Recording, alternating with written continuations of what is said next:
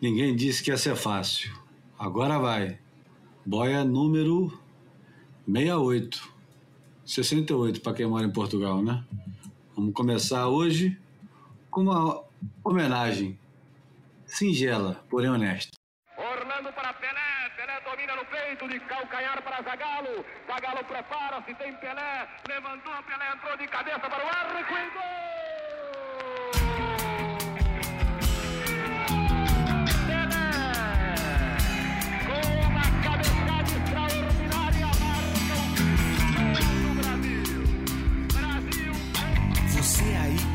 Sabe tudo de bola, que é craque até em jogo de botão. O que eu vou te contar não se aprende na escola, são coisas de uma outra dimensão. Aconteceu no tempo que seu pai ainda era um garotão.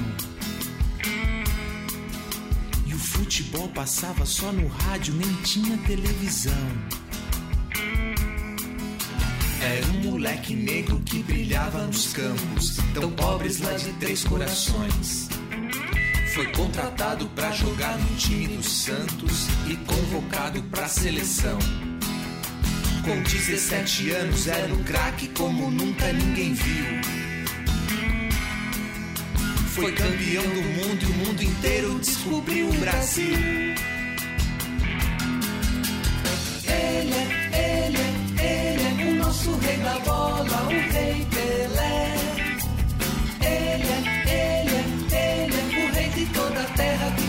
A coroa pelo toque do seu pé.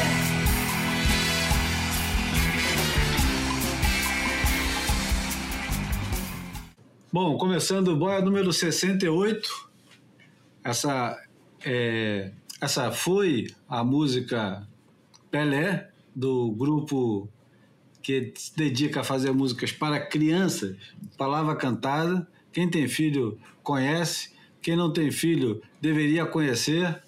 Esse disco chama Canções Curiosas e, na minha opinião, é uma das melhores homenagens ao Pelé. Eu fiquei tentando lembrar quais músicas que tem em homenagem ao Pelé e não me veio nenhuma cabeça. É incrível que tem muita música em homenagem ao Zico, tem música em homenagem ao Maradona mas falta música em homenagem ao Pelé. Eu vou começar então com essa dúvida compartilhada com os meus companheiros de boia, João Valente e o Bruno Bocaiúva. Quem lembra de alguma música em homenagem ao Pelé, levanta o dedo aí. Ué, caramba, grande questão, hein? Não, não me recordo. Cara, eu acho que esse negócio de fazer música para jogador de futebol é uma coisa muito mais de clube do que de, de país. E e o Pelé é muito mais universal do que pertença de um clube, com o perdão do nosso companheiro Alceu Toledo Júnior, né?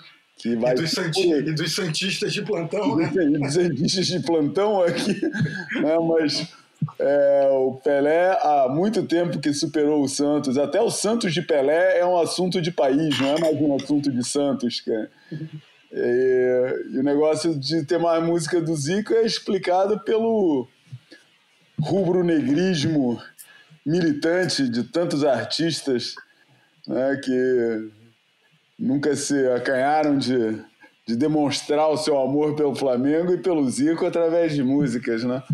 Eu realmente, cara, não, porra, não, não tô pensando, não lembro, cara, não lembro de nenhuma música assim.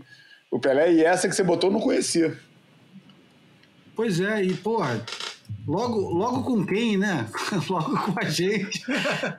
É meio humilhante, né, porra? A gente é, caga a regra que conhece música. É, tem, tá, tem, resposta para quase tudo, né, porra? Tá sempre citando, um monte de é. gente não consegue lembrar. Com certeza vai ter mensagem é. de o pessoal perguntando como é que vocês esqueceram daquela? Pois é, eu não lembro daquela. Apagamos. Bom, 80 anos do Pelé no dia 23 de outubro, sexta-feira passada. É o, o maior esportista do século, é o maior futebolista do século, é o maior, sei lá mais o que, do século. Sempre quando a gente fala em, em maior, e porra, sem trocadilho, a gente lembra do Pelé.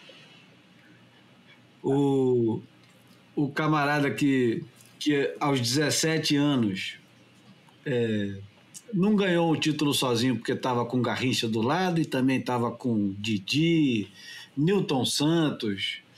Porra, que timaço que era a Copa, na, o time da, da seleção brasileira na Copa de 58. O, quem botou a pecha do Pelé de, de rei do futebol foi o Nelson Rodrigues numa crônica profética que ele publicou na Manchete Esportiva no dia 8 de março de 1958. Era um América e Santos. Ele começa. Vou, vou ler aqui rapidinho, já é de praxe, eu leio volta e meia um, um texto ou outro. E o pessoal até nem reclama. Então, Nelson Rodrigues, 8 de março de 1958. Depois do jogo América versus Santos, seria um crime não fazer de Pelé o meu personagem da semana. Grande figura que meu confrade Lawrence chama de o Domingos da Guia do Ataque. Examino a ficha do Pelé e tomo um susto. 17 anos. Há certas idades que são aberrantes, inverossímeis. Uma delas é a de Pelé. Eu, com mais de 40, custo a crer que alguém possa ter 17 anos. Jamais. Pois bem, verdadeiro garoto, o meu personagem anda em campo com uma dessas autoridades irresistíveis e fatais. Dir-se-ia um rei.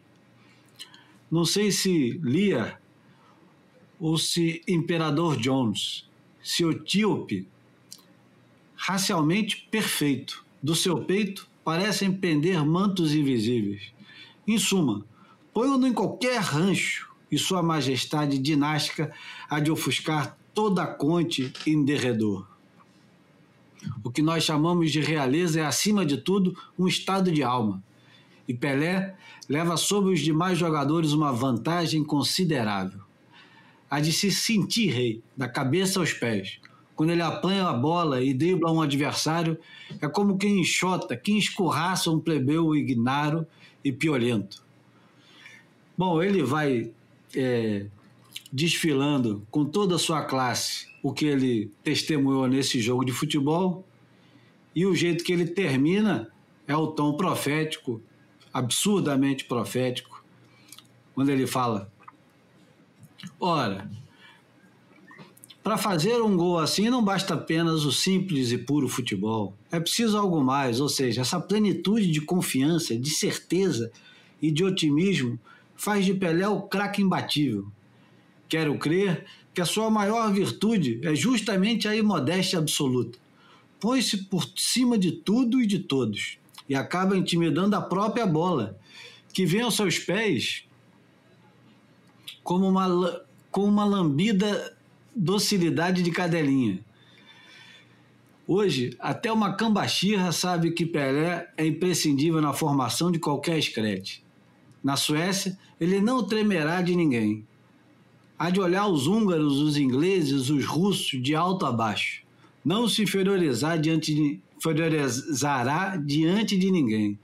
E essa atitude viril e mesmo insolente que precisamos, sim, amigos, aposto minha cabeça como Pelé vai achar todos os nossos adversários pernas de pau.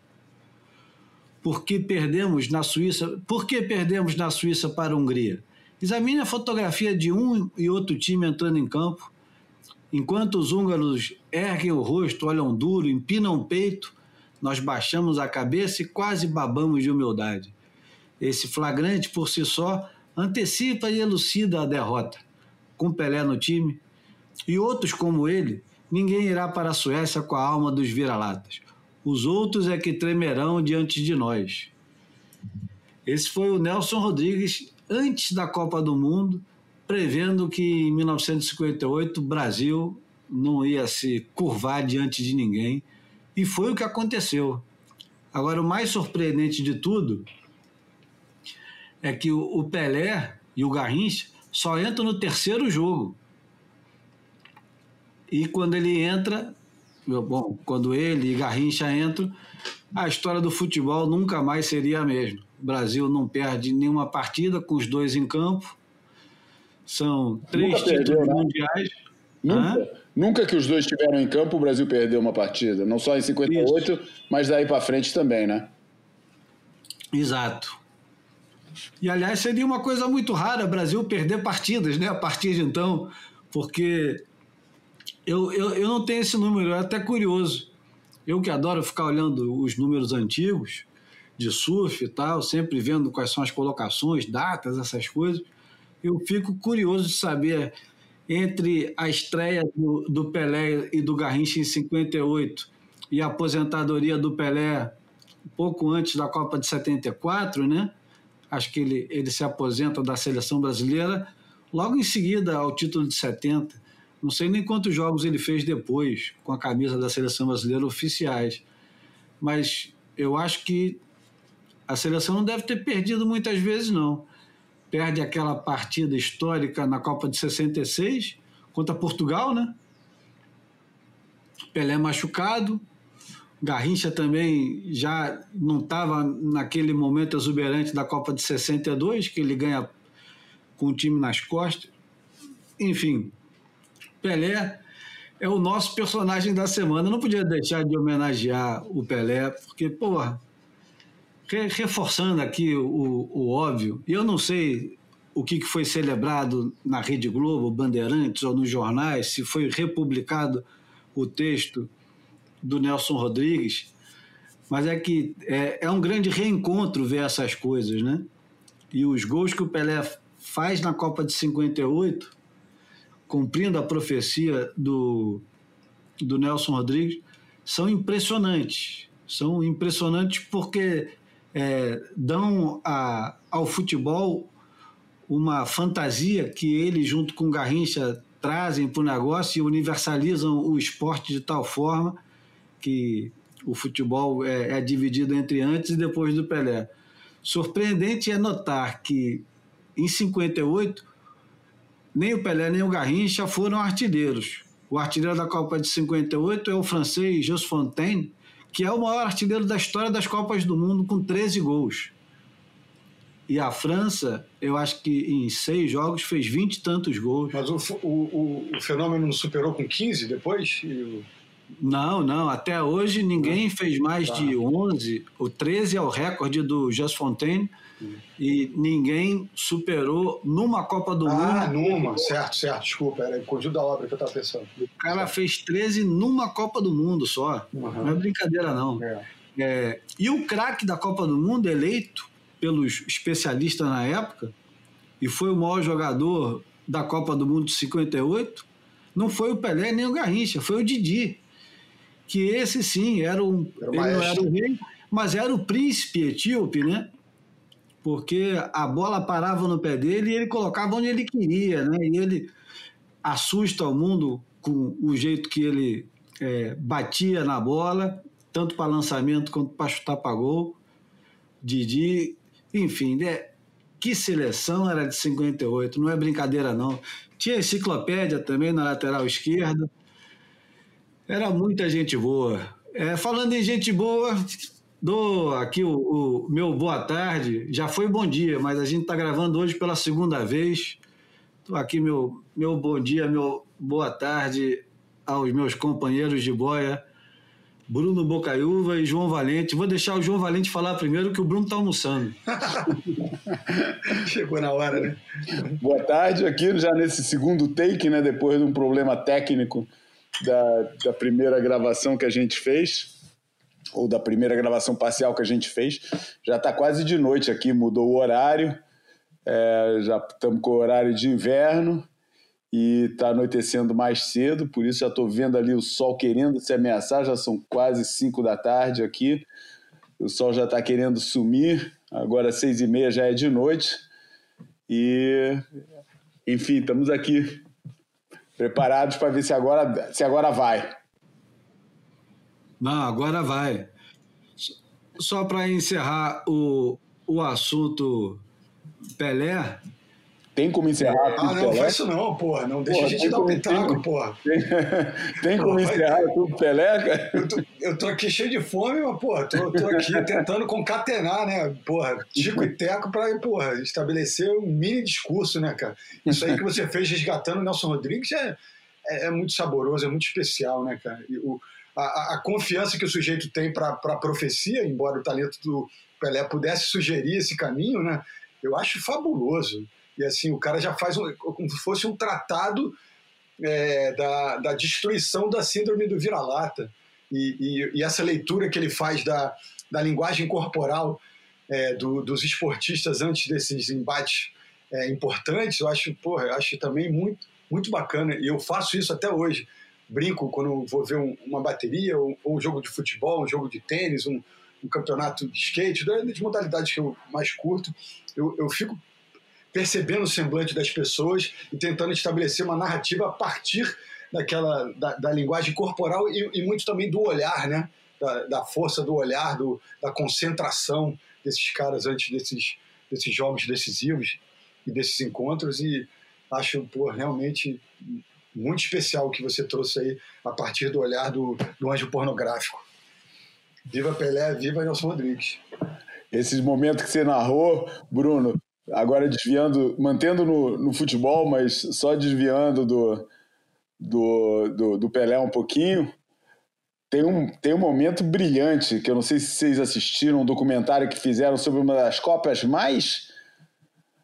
Enfim, se não fosse o tetracampeonato brasileiro, seria uma das Copas mais é, esquecíveis de que, de que existe memória, passe o paradoxo, é, que é de 94, né?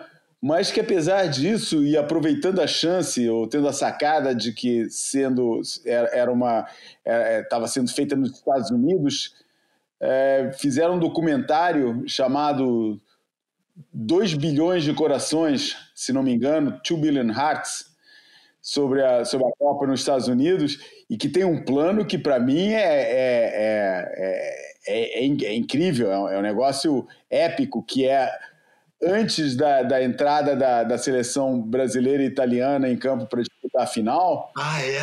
O olhar do Baggio, né? O olhar baixo do Baggio, o ba... não, o olhar do Baggio olhando para o Romário com o olho arregaladão, com uma reverência quase, quase assustada, quase temerosa. E o Romário tranquilaço, como se estivesse esperando a hora do garçom perguntar para ele o que, que ele quer beber no boteco, né? Ou então de uma pelada no jacarezinho, né? Exatamente. O Romário com o ar mais tranquilo não tá nem aí, cara. Não tá olhando nem, pô, tá. É. E, o, e, o, e o Baggio com um olhar penetrante, olhando pro Romário e falando, cacete, esse é o cara que vai me derrotar hoje. Muito bem lembrado. Aqui no Brasil, acho que esse filme se chamou Todos os Corações do Mundo. Talvez. Isso aí. Né? É. Pô, muito legal essa. E tem e esse, é. esse filme foi, se eu não estou enganado, foi produzido, eu não me lembro agora se era do João Moreira Salles, Fernando Meirelles, era de um. Não, Murilo. Eu acho que era do Moreira Salles. Murilo. Murilo, não, Murilo. Murilo Salles. É, Murilo Salles. Ok. Então, eu, eu me lembro que tinha uma história por trás desse, dessa, desse, desse documentário que foi a seguinte: tinha muito dinheiro e eles queriam as melhores câmeras disponíveis no mercado, e aí levaram os melhores diretores de fotografia que tinha disponível no Brasil na época, a peso de ouro. E os caras chegaram lá nos Estados Unidos para filmar jogo. Eu não sei há quanto tempo teve de, de, de teste para isso, ou se teve teste para isso, eu sei que quando começou a filmar jogo, os caras não conseguiam acompanhar nada. A cabeça do, do, do diretor tinha as imagens do canal 100, mas nenhum dos diretores premiados de fotografia conseguiam fazer aquelas imagens. E eles tiveram que chamar o pessoal das antigas, do, que filmava o canal 100 para filmar. Não sei se é verdade ou se não é, mas a história é ótima. A história é muito boa. Bom, é, o Tostão disse que se a perfeição não é humana, o Pelé é uma exceção. Aliás, quem escreveu isso foi o, o Cacá Diegues na coluna dele falando do, do Pelé. E, aliás, eu não sei se tem pra, disponível ou se não tem por aí para assistir, mas eu recomendo muito o, o Pelé, que eu acho que é do Luiz Carlos Barreto. E é bom, porque você tem o Ista Pelé de um lado e tem Garrincha Alegria do Povo do outro, foi feito pelo Joaquim Pedro de Andrade, que são dois filmes que você pode assistir o, o, o balé dos caras né, no meio do, do campo ou nos treinos e, e entender um pouquinho melhor da, da mecânica né, e da paixão desses caras. Era uma coisa com, completamente absurda. Bom, encerramos esse o, o assunto Pelé. Eu acho que pena passar pelo assunto Pelé assim, é porque não sei, cara. É... Eu tinha perguntado outra vez, quando a gente começou a gravar hum. e o, o áudio foi pro cacete, se o, o surf também tinha o seu Pelé, né? E a, a, a pergunta era meio óbvia, né? Quem era o nosso. Quer dizer, a pergunta não. A pergunta não é óbvia, mas a resposta é um pouco óbvia, né? Não é. Eu não acho que a resposta seja óbvia. Para mim é óbvia, porque eu tenho a minha escolha, mas admito que outras pessoas têm outras escolhas e saibam justificar. A minha escolha é a minha escolha é o Kelly Slater. É, eu acho que que o, o eu, eu acho que pra, quando você quando você tem uma. Porque isso, no fundo, é um jogo de opiniões entendeu? É, é, um jogo de opiniões, é uma coisa que, é, por mais consensual que seja, como é o caso do Pelé, que é quase consensual, mas tem muita gente que argu, é, é, é argumenta que Maradona foi melhor, tem muita gente que argumenta que os ídolos de hoje em dia são melhores, é, tem, aposto que você vai lá na Alemanha e vai achar um monte de gente que vai falar que o Beckenbauer era melhor, se for na Holanda, o nego vai falar que Cruyff era o melhor, cada um tenta né, é, é argumentar a favor do, do, do, seu escolhido. A minha escolha para o Kelly Slater tem a ver com é, o, a, a, minha opinião sobre o, o, o surf dele, né, o, o que, que o surf dele é, justifica na atribuição é, desse, desse, desse, desse estatuto, mas principalmente o lado factual. Né? Ele detém os recordes, do mesmo jeito que o Pelé detém os recordes do futebol.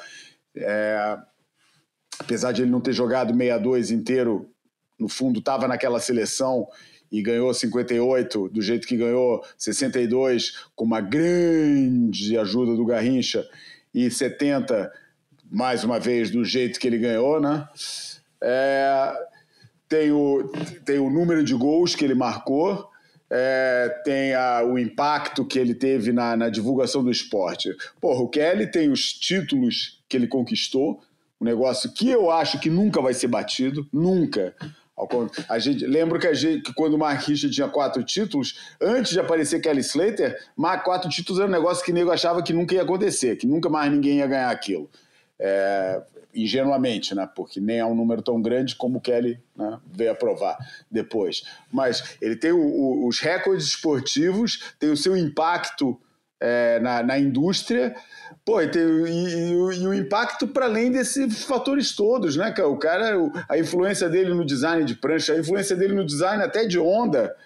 É, quer dizer, é o, a, e, e a única, e na verdade, o Kelly Slater é o único surfista que pode ter roçado o caráter de, é, de celebridade global. É o único surfista que ultrapassou as fronteiras do nosso mundinho aqui e fez capa de interview e fez é, estrelou série série de grande audiência é, enfim, é o único nome do surf que é instantaneamente reconhecível por algumas pessoas que não têm nada a ver com surf nem nunca se interessaram por esse mundo.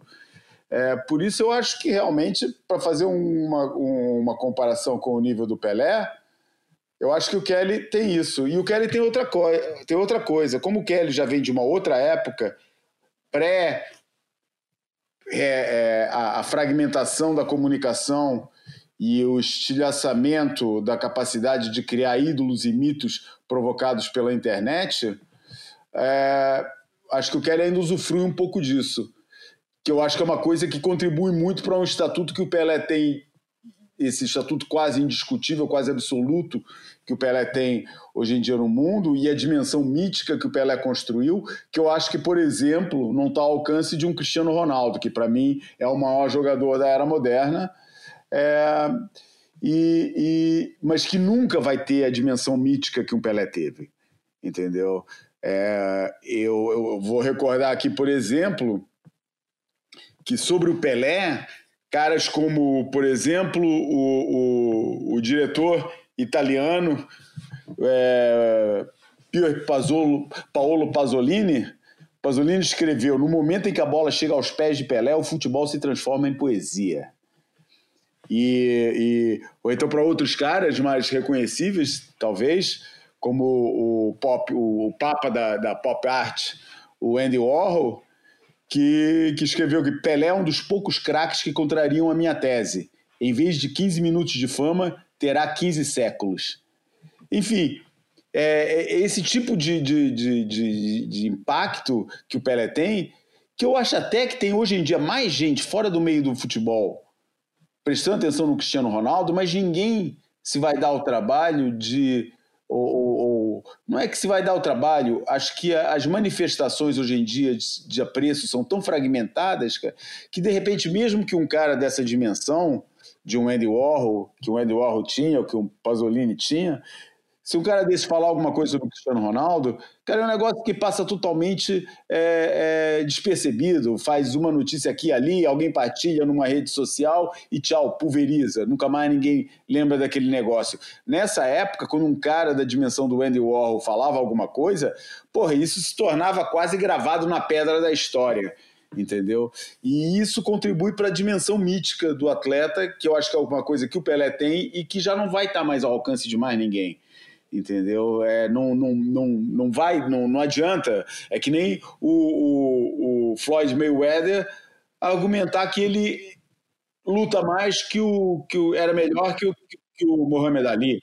Nunca o cara, o cara vai ser maior que o Muhammad Ali. O cara pode até ser tecnicamente provar matemática e cientificamente que ele luta mais, é que luta melhor que Muhammad Ali.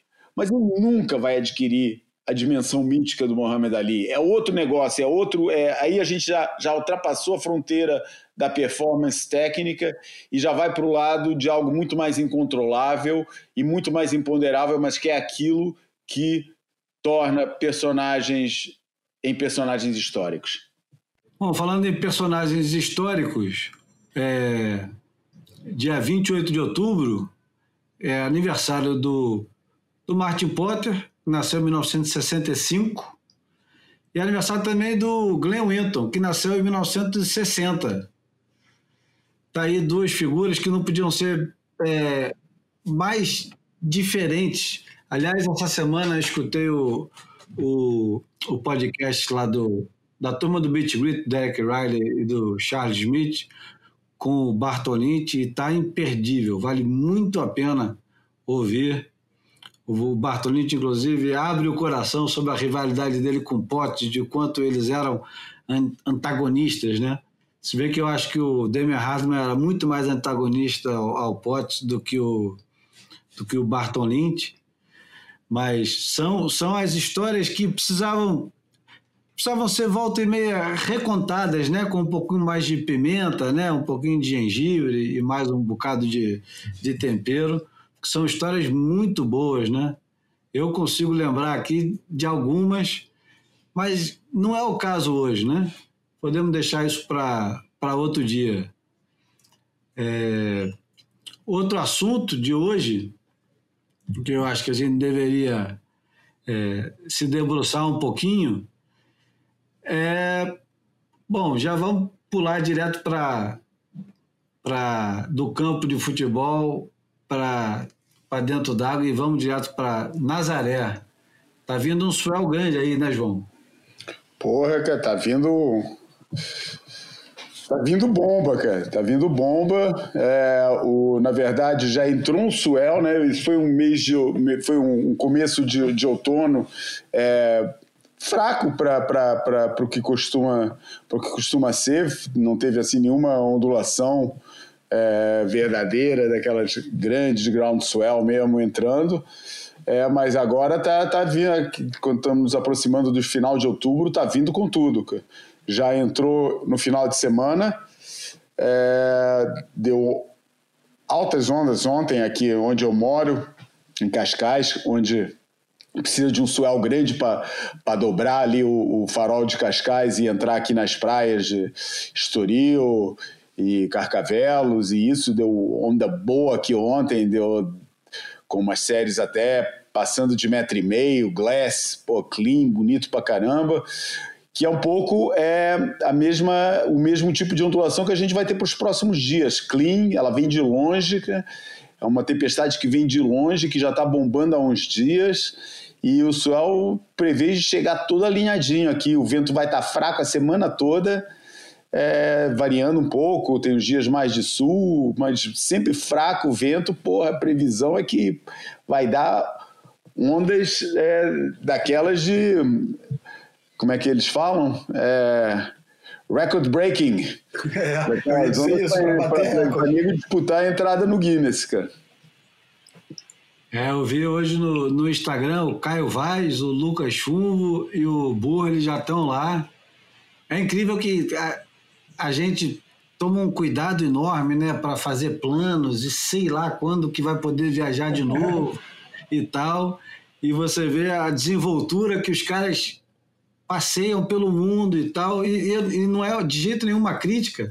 Até admiro a, a, o jeito destemido que o, o pessoal viaja ignorando qualquer coisa, né? colocando, inclusive, se colocando em risco duplamente, né? Não só de enfrentar ondas gigantes, mas também de enfrentar uma segunda onda de pandemia e etc e tal, e, se colocar em risco o tempo todo, né? E a, onda, e a, onda, certa de burocracia, né, cara? Porque deve ter nego, que, né? Deve ter gente que tem que fazer teste. Eu não sei, cara, como é que é, mas sei que existe entre alguns países protocolos que, que não exigem fazer teste. Eu acho que o Brasil exige teste com 48 horas de antecedência para poder entrar. É, depende do, dos países de proveniência, mas como para o campeonato, para esse tal gigante da Nazaré, é, vem, vem gente de vários lugares. Eu acredito que alguns deles, muitos deles, até venham de países que, não, que, que, que o protocolo é, exige a, a, o fazer os testes e talvez até ser, pelo menos, fazer aquele teste da, da, da febre, quando, da temperatura, quando chega. É... Não, acho que precisa comprovar que você não tem Covid para entrar em avião. Ah, então... Acho que então- precisa de um teste com é, menos de 48 horas, não sei 72 ou 48 horas. Você precisa, para entrar no avião, acho que o, já começa no transporte, não é só okay. para entrar no país. Já começa pelo transporte. Enfim, e... mais uma, é, é mais um obstáculo no, no, no processo, é, a, pelo menos para mim, sempre complicado de fazer uma viagem para longe e que para eles aparentemente tão simples, né? É, e não sei se vocês observaram ali né, no, nesse diálogo aí do, do Caio com o Lucas e o, e o Burley, é que o Burley estava cheio de compromissos e, de fato, ele decidiu viajar 36 horas antes do embarque, quase.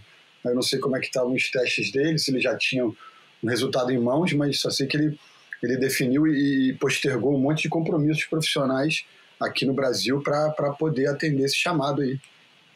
É, e o teste não fica pronto na hora, né? Tem que esperar. Acho que é. fica pronto no dia seguinte. Não sei nem se fica pronto no dia seguinte ou dois dias, enfim. É, é complicado. Bom, complicado também é a, a relação do surfista inglês Tom Butler com a World Surf League. Ele acaba, ele acaba de fazer um post no, no Instagram declinando o convite para um campeonato na Nazaré, que eu não sei se é esse próximo, os, enfim, o evento da não, WSL não, não Nazaré. Não claro, né, cara? Não, não, não tá claro se é para esse evento, porque o, o, evento do ano passado era de Towin, né? E esse aqui eu, eu, eu ainda não entendi se é Towin, se é remada. Deve ser Towin, porque o pessoal que vem aí é impossível ser na remada. Mas não ficou claro se é para esse evento. Esse evento tem chancela da WSL? Eu não sei nem se é evento, eu, eu tô completamente por fora. O Bom, que me interessa aqui. Acabei de ser convidado, é, isso acontecendo em tempo real, né? enquanto a gente estava aqui já gravando, eu recebi uma mensagem aqui no WhatsApp da, da, de um cara da equipe de produção que trabalha para a WSL em Portugal e na Europa, é, por extensão, é, me convidando para trabalhar no evento, para ir para lá hoje. Vou ter que empacotar tudo depois da gravação aqui do Boia, para partir para Nazaré para trabalhar. Ele trabalha, eu sei que ele é da equipe que presta serviço para a WSL. É, não sei se isso me permite concluir que o evento é da WSL. É, mas. Eu acho que sim, né? O sinal. Eu acho que sim. Vou abrir aqui que... o site da WSL para ver se tem alguma coisa. Bom, eu sei que o, o Tom Butler, que é um goofy que pode ser visto colocando em cavernas gigantescas na Irlanda, por exemplo. Tem alguns vídeos dele na Irlanda que são assustadores. Inclusive, o que ele colocou no, no post dele do Instagram é uma série na, naquela onda que eu não sei pronunciar o nome, que vou te contar, cara. São, são três ondas para a esquerda, mas as ondas se contorcem de tal forma, parece que é a, a, na, naqueles livros e desenhos infantis, aquelas florestas cheias de árvores, árvores retorcidas que deixam as crianças apavoradas. É mais ou menos assim que eu vejo aquela onda. É uma esquerda é, assustadora. Bom, o Tom Butler ele diz que agradece o convite, mas que não tem mais interesse nenhum de participar dos eventos da WSL e a prioridade dele agora é cuidar do filho pequeno dele. Mas no meio da, do longo texto que ele, que ele fala, ele diz: Vejamos o desafio da Nazaré do ano passado. A, o staff do evento é, cara, esse, esse termo pull the wool over the athlete eyes é, é enganar, né? É enganar no, no, português, claro, seria seria enganar. É, nos enganou. Eles disseram que que iam, iam fazer um evento bem melhor e que é, teriam a Red Bull como, como principal patrocinador. E diz que ele, quando pegou a camisa dele no, no, no, no palanque, no negócio da Red Bull, e, e percebeu que ele não estava sendo pago para aparecer é, num, num evento da Red Bull, ele, ele achou que tinha alguma coisa errada com aquele negócio. E depois ele ainda conclui dizendo: se o diretor de prova precisa é, se desculpar com todos os surfistas pelo evento, dizendo que desculpa pelo jeito que o webcast e, o, e, o, e, a, e a cobertura do pós-evento foi. É, ele diz: Você sabe que foi um, um, um evento politicamente fraco, para ser simpático. E aí é, eu li essa notícia no Swellnet, que por acaso é o site onde nós, eu e João, estamos colaborando agora. E logo o primeiro é, comentário embaixo é importante, porque é, é, o comentário do camarada que tem dedicado a vida dele a documentar ondas grandes, gigantes, monstruosas, perigosas, que é o australiano Tim Bonaiton. Ele diz embaixo que a WSL é, violou e pilhou o, o circuito de elite, né? eu acho que ele está se referindo ao circuito de elite do, de ondas grandes, Quer dizer, ele, ele na verdade está falando do circuito mundial mesmo, está dizendo que tornou ele muito chato e que agora está é, destruindo o que o, o, o, circuito de onda grande tinha conseguido é, construir. Enfim, eu acho, eu acho que é um golpe duro porque aparentemente, ninguém ficou feliz com o que aconteceu com o circuito de ondas grandes e nem com o jeito que a WSL está lidando com as ondas grandes e com os surfistas de onda grande. Você tem, mais uma vez, um reflexo do que acontece do circuito profissional, que é uma supervalorização das estrelas escolhidas. No caso das ondas grandes, fica muito claro, né? Quem ganha e tal é, é, tem, tem benesses. E os que são os coadjuvantes, como possivelmente é o Tom Butler e outros, né? Por exemplo, a gente percebe é, muitos surfistas insatisfeitos. É, ano passado, aliás, no início desse ano, já tinha um movimento grande de todos os surfistas de onda grande, o, o João Macedo, Alex Botelho, é, você percebeu uma insatisfação enorme, por exemplo, do Caio Vaz ao ser renegado no prêmio de ondas grandes? Ou a Justine Dupont, a, a francesa, também, a, a, é lógico que o perdedor fica sempre com um gosto amargo, mas a insatisfação parece muito maior do que uh, esse, esse contentamento com o jeito que a WSL está lidando com, com esse universo das ondas grandes, que possivelmente era o, o atalho, o maior atalho que a WSL tem é, com o o grande mundo empresarial. Estou errado, João? É, bom, tem várias. Tem, eu acho que tem várias, várias leituras aí né, nessa, nessa questão. É, vamos começar aí pelo, pela tua observação final. Eu concordo que o surf de ondas grandes, de, o surf de ondas grandes é, é uma vez que eu acho que nego tem que ser muito autoiludido para ainda, ainda achar que o surf consegue conquistar alguém fora do surf, é, tirando já meia dúzia de gato pingado que acha bonito, sem nunca ter nem sonhado pegar uma prancha na vida, não tem nada a ver com aquilo, mas pô, se entusiasma ao ponto de ficar seguindo o campeonato, de ficar sabendo quem são os ídolos. Acho que isso aí é uma coisa que todo mundo já percebeu é, que, que, que a, da, da, limitação de alcance é, do nosso mundo para além da eventual imagem publicitária. É, o seguir o esporte e ser atingido por ele ao nível da imagem é, publicitária são, ou, ou de outras imagens cinematográfica que seja e tal são coisas bem diferentes. É, mas no, no caso do mundo das ondas grandes, é, eu acho que ainda é o elemento do surf que mais potencial tem de alcançar o grande público. Né? Não é à toa que o, o, as ondas do Garrett na Nazaré fizeram capa de é, London Times e de outro e abertura de, de jornais em vários lugares do mundo é, que sempre que tem o é, as ondas grandes acaba sendo o ataque de tubarão do surf né é, porque é aquele momento em que a cultura. É porque é o, é o, né? é o perigo, perigo imenente, né, de morte, né? Eu acho que isso é fascina muito mais, né?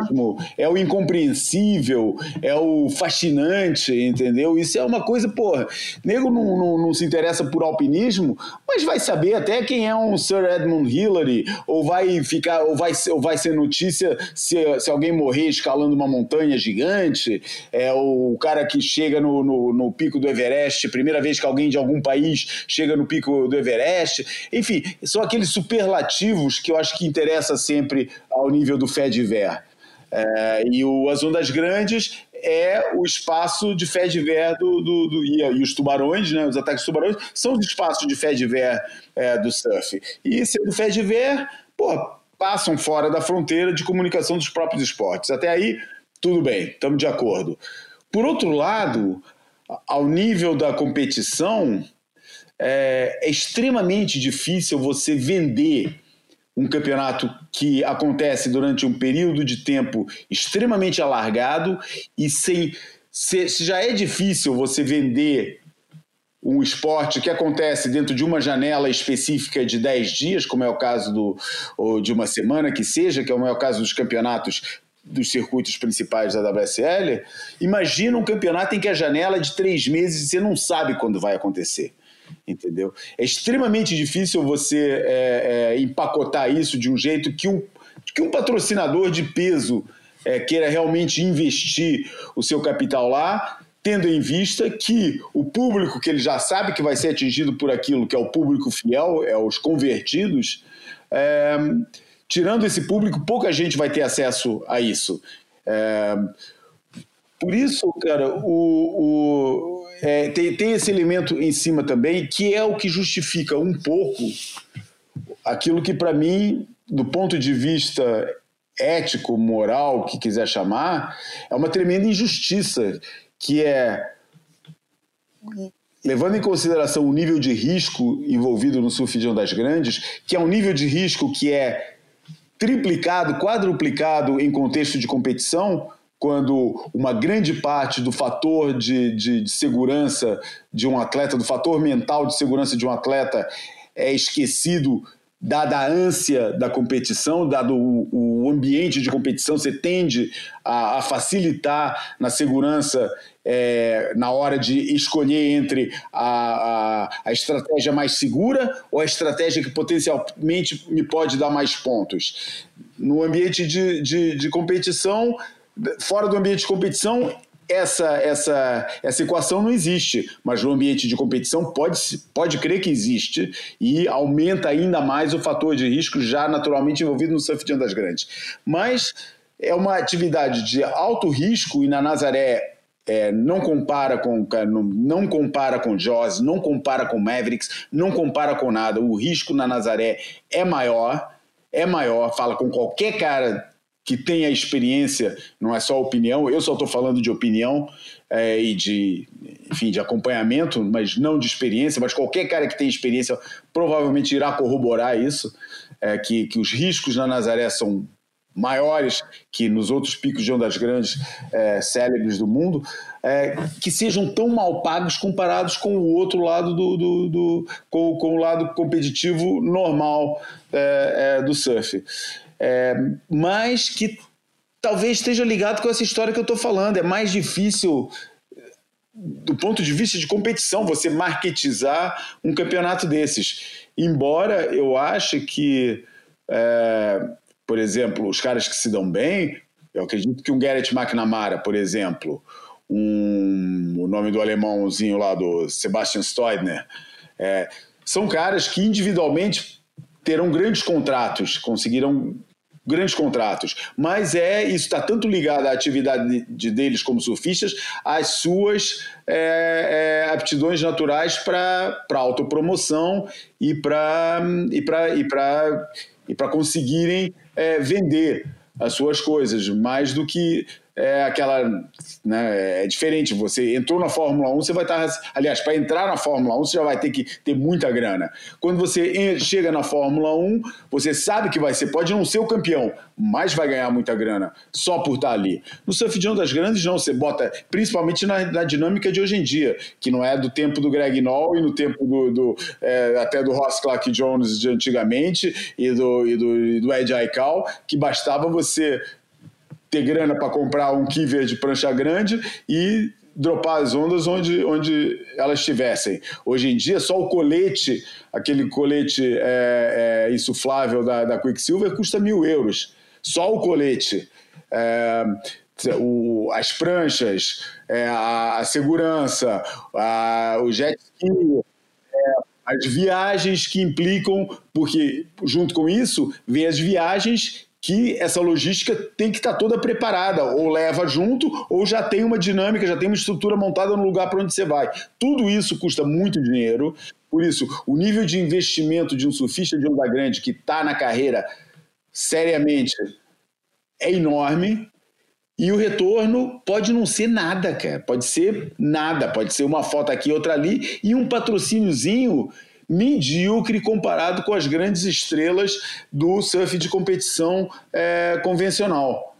Uh, por isso, cara, é, eu entendo o lado do Tom Butler, mas eu acho que, sinceramente, eu acho que fazer da, boy, da, da WSL o bode expiatório do negócio talvez não seja completamente justo, porque é o esporte já é assim, cara, já era assim antes e já é, e é assim hoje em dia. Não teve nenhuma época do mundo em que os caras que eram convidados todo ano para a Cal, os caras que se destacavam nas sessões lá de, de, de, Mavericks, quando Mavericks virou moda nos anos 90, esses caras nunca foram tão bem pagos e tão bem remunerados quanto os surfistas é, de sucesso é, convencionais.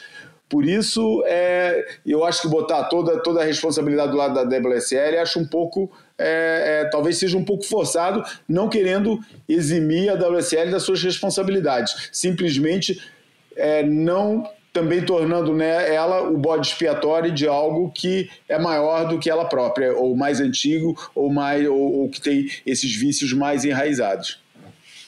Eu acho válido o teu argumento e eu acho que o que deve decepcionar demais a turma envolvida com isso, principalmente a turma que não é, é não, não, não tem o, o apoio das estrelas principais, é o fato de antes da WSL ter comprado, era uma iniciativa só deles e só dependia deles. Então, embora não tivesse dinheiro nenhum, e não tinha mesmo, eles não tinham é, eu, eu acho que o, o, lado comercial desse negócio sempre foi uma coisa muito mais pessoal do que de grupo. Você vê que o, o, o grupo em si ele tem alguma força, mas de fato quem se vende melhor não é o grupo. É, são os indivíduos, né? É. Você vê o, o, o Gert, o Lerd, o, o próprio Chumbo, o Burle na época dele e agora se reinventando como um, um cara por trás da, da turma que ele treina e motiva e, e orienta, eu acho que é muito mais a Maia. São os personagens que, é, que se vendem bem, são bons desse negócio e, e não são bons porque se vendem. Eles, antes de conseguir é, a, o, o, êxito de se vender, eles têm que conquistar de fato cada um o seu Everest, né? Tem que dropar as bombas, tem que se colocar em situações de risco. A Maia quase morrendo, o Lucas Chumbo fazendo o que faz sempre, o Kailene fazendo o que. Os caras têm de fato o, o mérito, não dá para negar isso de jeito nenhum. E, e, e a crítica não é a eles. Mas o fato da WSL não conseguir embrulhar isso de uma maneira que seja é, mais bem sucedida para todos e não voltada apenas para os caras que já são as grandes estrelas, eu acho que isso deve causar um grande estranhamento para o pessoal que é coadjuvante do negócio. Mas os coadjuvantes são importantes, né? Porque sem os coadjuvantes não, não tem tanta glória assim. Apesar de que no, no surf de onda grande é, existe essa glória sem competição, e aliás, cada vez mais, é, sem o, o, coadjuvante competidor, né? Você tem o coadjuvante que é o camarada, como por exemplo o, o alemão de Maresias. É o cara que toma conta, ele, ele é o. Escolheu ser como coadjuvante de, de, luxo, né? Na verdade, é, é o anjo da guarda, é, né? É, o guardião, né? E, e, e, Nazaré tem seus próprios é, anjos da guarda, que eu não vou lembrar o nome, mas o João conhece todos eles. Eu também conheço, mas não lembro do nome, que são exímios conhecedores da região, de como a coisa funciona, é, e dirigem como ninguém o, o jet ski, são responsáveis por resgates absurdos. Mas eu acho que, pô, tava na hora. Eric, né? O Eric é um deles, né? Não, estava na hora da, da WSL ou algum deles falar assim, não, peraí, não, não tá funcionando esse negócio. Vamos. Igual de vez em quando, quando o camarada ganha um campeonato de onda grande e fala, porra, ganhei 100 mil dólares, mas porra, o dinheiro eu vou dividir entre todo mundo, porque não é só meu. Eu acho que o, a WSL podia fazer uma coisa mais bem é, distribuída e parar com esse negócio de chamar juiz para coisas que não, não são julgáveis, entendeu? Eu acho que no, no caso de Nazaré, Jaws, é, Mavericks, os únicos que são capazes de julgar qualquer coisa são os caras que estão dentro d'água.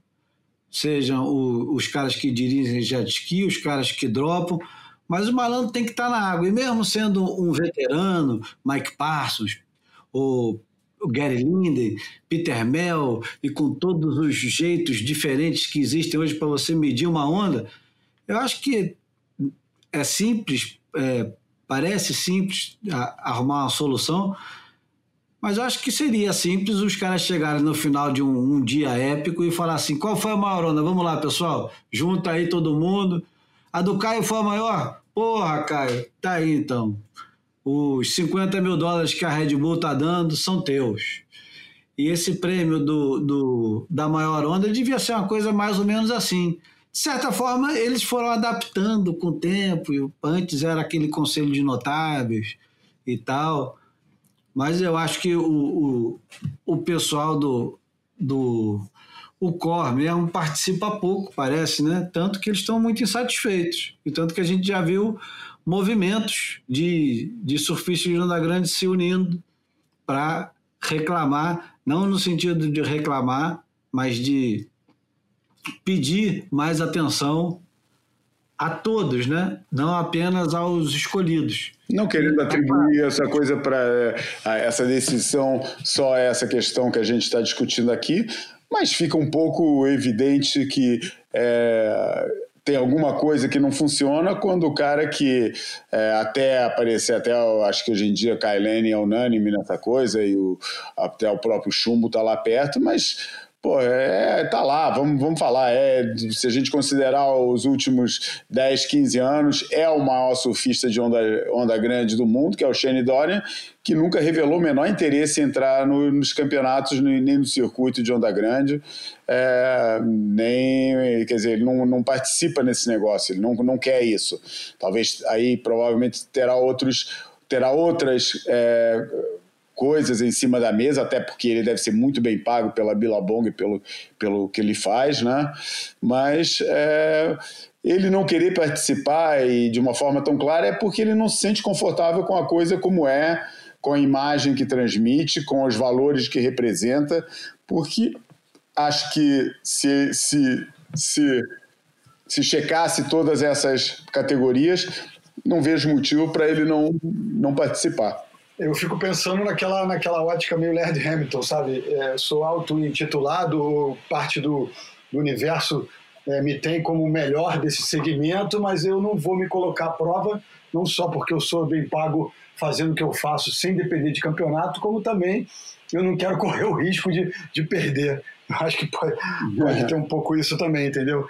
Perder um pouco do valor que ele conseguiu conquistar, e, e como você disse aí, João, e, o, e o Júlio tinha falado isso também, conseguiram cada um, de sua maneira, conquistar seus Everestes, né? Então, assim, ninguém chega nesse cenário aí e, e, e ganha essa notoriedade sem, pô, sem ter tomado muito na cabeça, sem ter visto a morte de perto algumas vezes. Então, assim, realmente, é, do ponto de vista externo, assim, é, sempre pareceu uma pérola para o mundo publicitário, né? Mas aí eu não sei até que ponto, é, de, de, de fato, a gente consegue embalar isso para ficar atrativo. Se o espetáculo pela televisão precisa de um áudio mais poderoso, porque o vídeo achata muito e você, sem ter a perspectiva, porque eu acho que o Canhão do Norte até dá essa perspectiva é, que é até contrária à realidade, né? A história do, do, do farol ali, é, eu acho que rola uma, um, um, ângulo ali que poderia ser melhor utilizado para te, tentar criar é, esse, esse, esse sonho de uma onda que, que explode contra uma parede de pedras e pode matar um monte de gente ao mesmo tempo. Então, assim, é, todo mundo sempre viu o valor, mas ninguém consegue extrair esse valor, né? Assim, só, só tão... Comercialmente é viável, né? Porque a gente já viu que funciona tanto em âmbito pessoal com os heróis, uhum. tanto em âmbito é, geográfico, porque Nazaré. É, exatamente, o, o destino turístico, né, hoje em dia. Vira um destino turístico, vira quase um monumento. É, né? é. Ele passa a ser visitado como é visitado o, o Pão de Açúcar, é. o Corcovado. E existe, existe essas possibilidades todas. Precisa é casar é. tudo ao mesmo tempo, né? É. Por exemplo, é, Jaws não precisa do, do apelo geográfico, porque ninguém vai para lá para ficar vendo aquele tipo de coisa. Não é tão simples, uhum. primeiro porque nunca tem é, a condição especial, é, é raríssimo, né? É. Enquanto Nazaré impressiona mesmo nos dias pequenos, né? E é fácil de chegar, você tem você tem a praia de Nazaré, tem o farol, tem a igreja, tem a cidade. Não, você está duas, três horas numa capital, né? Então tem, tem a logística Exato. também, né? Jaws é muito é. mais é, insólito, né? É. Muito mais difícil. Assim como Mavericks também, uhum. né? Então, acho que é, a, a, esperteza do, do pessoal em Nazaré de ter enxergado isso e de ter montado um, uma infraestrutura que espera qualquer um, qualquer um, né? Os caras têm lá. Se o cara chegar lá é, disposto a pegar, acho que ele deve ter que desembolsar um qualquer, né? Natural, porque ninguém vai trabalhar de graça. Mas ele tem lá garantido jet ski, auxílio do, dos, dos salva-vidas, enfim, acho que todo, toda a infraestrutura por trás de Nazaré é uma coisa muito bem bolada e que só cresce, né? Eu não vejo o, o interesse diminuir por Nazaré. Tanto que é, primeiro suel do ano, tá todo mundo indo para lá em plena pandemia, segunda onda e a porra toda. E nego baixou a cabeça e saiu correndo igual o Nunes no gol do Flamengo do 3x2 na Atlético Mineiro. É, aquele museu que tem lá em cima no farol, pô, é muito bem concebido, muito, muito simpática aquela ideia também. Caras... Todo, ano, todo ano os caras fazem é. alguma coisa para ajudar a vender melhor aquele negócio. Todo ano eles convidam. Convida a Maia para passar lá seis meses, convida o Bully para passar dois meses, convida é, o violinista para tocar violino enquanto desce uma bomba, convida uma equipe de, de, de reportagem de sei lá de onde para fazer uma reportagem, oferece hospedagem. Ele devia é... convidar a dupla Greg McKillivray e, John, e, e Jim Freeman para ir lá explicar uma história que eu escutei há pouco, cara. Estou aqui, é aqui o Breaking News no Boia, que até deixou o Matt Walsh o boquiaberto. Ele não quis acreditar quando eu botei isso para ele, mas tem o testemunho de um dos surfistas presentes naquele no mítico filme Follow Me, é, de 1968 ou 69, que é o filme que alegadamente tem as primeiras imagens de surf na Nazaré, não na Praia do Norte, onde acontecem essas coisas, mas na Praia da Vila, é, de dois surfistas pegando onda lá, que é um deles era o Bob Purvey, que foi um surfista de alguma visibilidade naquela época, surfista americano, mas que depois até ganhou é, alguma uma celebridade reduzida como, a, como ator de uma daquelas séries enlatadas americanas dos anos 70 que ninguém lembra de assistir, mas que eu, eu contacto com ele, eu contactei com ele desde a primeira vez que eu recebi. Não, curiosamente, é, é uma dúvida que eu até hoje não consegui desfazer. Eu recebi de presente de você, Júlio, o Sunshine Sea, é, que tem na Nazaré, o Bob Porvey e o, e o outro cara, que agora não lembro quem estava com ele, na Nazaré, pegando. Mas, na verdade, essas cenas já tinham aparecido nesse Follow Me, que é um filme anterior. É, eu não entendo bem, como eu nunca assisti o Follow Me, mas já peguei trechos que parecem iguaizinhos aos do Sunshine Sea, enfim, é um mistério que eu tenho que resolver. Mas o Bob Purvey fala que as ondas que aparecem não são na Nazaré, mas no pico de Miguelito, em San Miguel, Barra Califórnia. Porque o dia, o dia que eles foram lá, acho que estavam um vento norte daqueles diabólicos tem por aqui, o mar estava horroroso, um frio do diabo, daí eles fizeram aqueles planos lá na vila e ilustraram com imagens filmadas na Barra Califórnia. Cara, o Matt Walker ficou escandalizado com a história, cara. Enfim, vamos ver. Nunca consigo, os caras são extremamente, são é, é, historicamente difíceis de entrar em contato. Eu já tentei algumas vezes, nunca consegui. Até o Bill Delaney, que também era um cara fugidio, uma vez respondeu para mim. é uma, um e-mail que eu, que eu mandei para ele, é, depois de alguma insistência, mas acho que o Greg McGillivray e, e, o Jim Freeman, que eu nem sei se é, se é vivo ainda, eu tenho e-mail é do, é do McGillivray, é, nunca responderam os e-mails que eu mandei, não sobre isso, sobre outros assuntos. Não, o Jim Freeman morreu num acidente de helicóptero, eu acho. É verdade. É verdade. E só, só tem o Greg McGillivray que continua, tem 74, 75 anos, continua operando ainda como câmera. Exato, é, é isso. Os filmes, os filmes dos dois, né, são filmes é, extraordinários do ponto de vista de fotografia.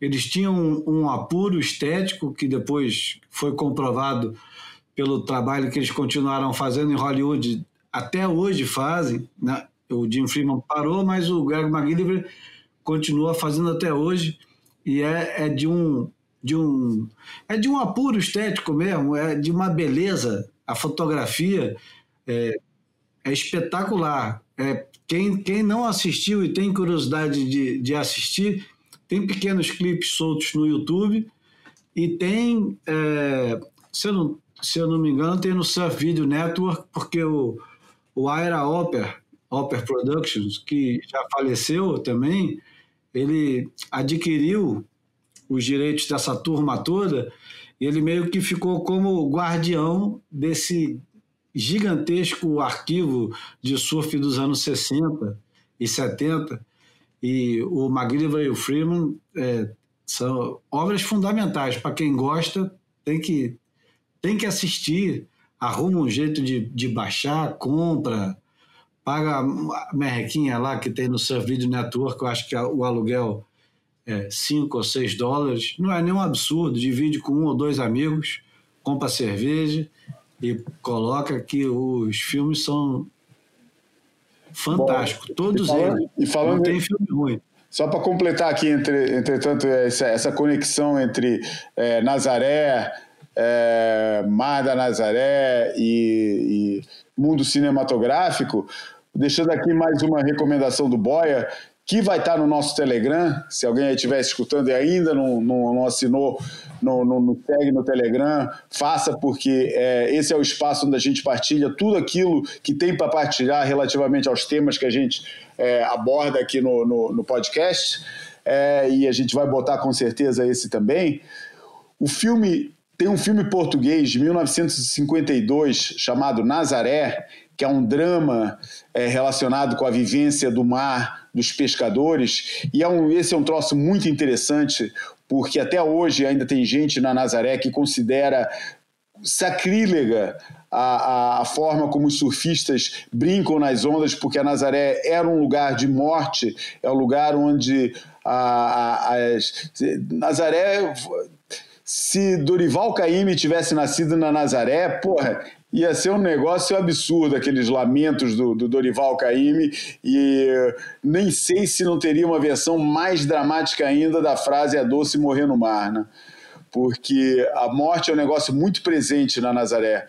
E, e tem um filme que retrata muito esse lado, chamado Nazaré, de 1952, diretor Manuel de Guimarães, um filme maldito, porque ao, ao mostrar a dor e a, e, a, e, a, e a pobreza extrema que obriga os moradores da Nazaré a, a se arriscarem no mar é, para conseguirem o seu sustento, era considerado subversivo pelos padrões de uma ditadura para quem é, estaria tudo sempre tudo bem e qualquer qualquer visão do país que não mostrasse que está tudo às mil maravilhas era considerada subversiva. É, o filme sofreu muitos cortes da censura. Esse filme está disponível para visionamento completo na, na, na, na, no YouTube.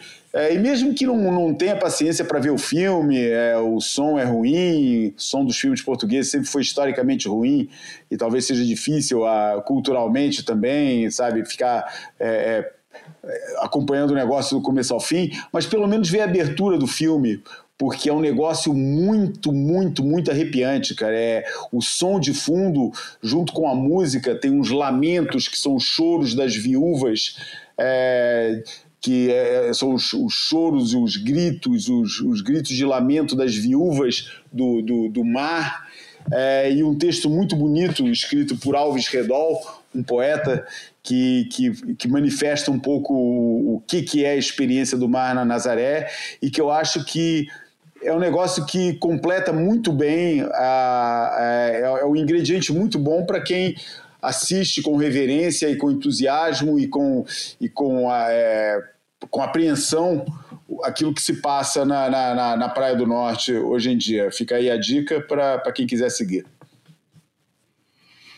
Bom, maravilha. Sem sair de Portugal, é, só para comunicar aqui aos nossos ouvintes que o, o surf português foi exceção mundial, resistiu à pandemia e concluiu um circuito inteiro de surf profissional, é, coroando o Frederico Moraes, o Kikas, tricampeão português, e a Tereza Bom Valor, que também já deve ter alguns títulos, e eu não sei dizer aqui quantos ela tem, desculpa, o Miguel Pedreira já vai mandar mensagem agora, dizendo... Miguel Pedreira que me mandou uma mensagem agora perguntando se já tem um novo boia, porque ele já escutou o último e já está ressacando para o próximo.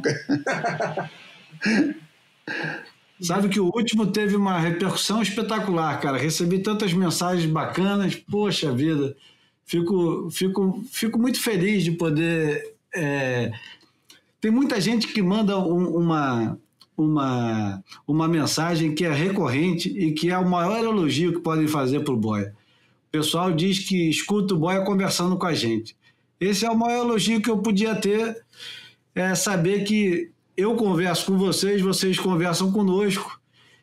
E se você se sente falando sozinho quando está respondendo ao João, ao Bruno ou a mim, aqui é a mesma coisa. Eu estou de frente para uma tela do computador, não estou vendo o Bruno nem o João, eles também não estão me vendo. Cada um está tá na sua e assim nós vamos celebrando um diálogo é, internacional, né? sem fronteiras nenhuma que é, é, é espetacular. Mas a gente estava falando do, do circuito português e eu queria aqui louvar o, o camarada que é o presidente da Associação Nacional de Surfistas, o Francisco Simões Rodrigues, que, porra, foi valente o suficiente de meter um circuito inteiro depois de ter sido adiado é, em março, e ele colocou logo no dia 1 de junho a primeira etapa, fez cinco etapas. Cinco, João? Vocês? Cinco, cinco. Né? Cinco etapas. Não precisou nem de novembro e de dezembro, hein? É. Pois é, ainda fez nos meses ruins de onda, é. né? Porque agosto não é o mês bom, né? Foi, teve etapas com condições sofríveis, cara, de onda mesmo, cara, mas fizeram, cara.